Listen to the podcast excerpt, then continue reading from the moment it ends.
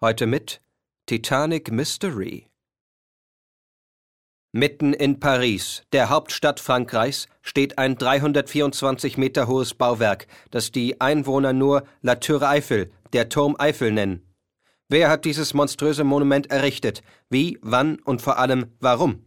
Fakt ist nur, dass sich der Eiffelturm passgenau in das Stadtbild fügt und, Zufall oder Kalkül, über eine Art Platz wacht, auf dem sich jedes Jahr Tausende von Pilgern einfinden.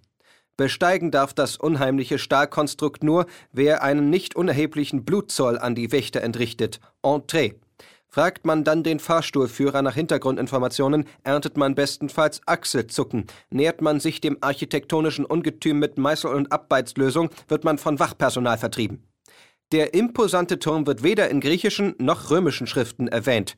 Wie konnten diese antiken Hochkulturen nichts von einem solch weltwunderwürdigen Gebäude wissen? Brisant, der gotteslästerliche Eisenbau ist vom Weltall aus nicht zu erkennen, und die französische Regierung streitet jedwede Beteiligung von Außerirdischen vehement ab. Nimmt man den Pariser Okkultbau etymologisch unter die Lupe, führt die Spur mitten nach Deutschland, doch in der Eifel weiß man angeblich von nichts. Ein Gerücht besagt, dass der Eiffelturm im 20. Jahrhundert als Raketenstartbahn diente, ein anderes, dass darunter eine Käseglocke vergraben liegt, unter der wiederum die legendäre Urkäseglocke aufbewahrt wird. Gerüchte, sicher. Doch steckt nicht in jedem Gerücht ein Funken Wahrheit? Das war Titanic Mystery, heute der Eiffelturm in Paris.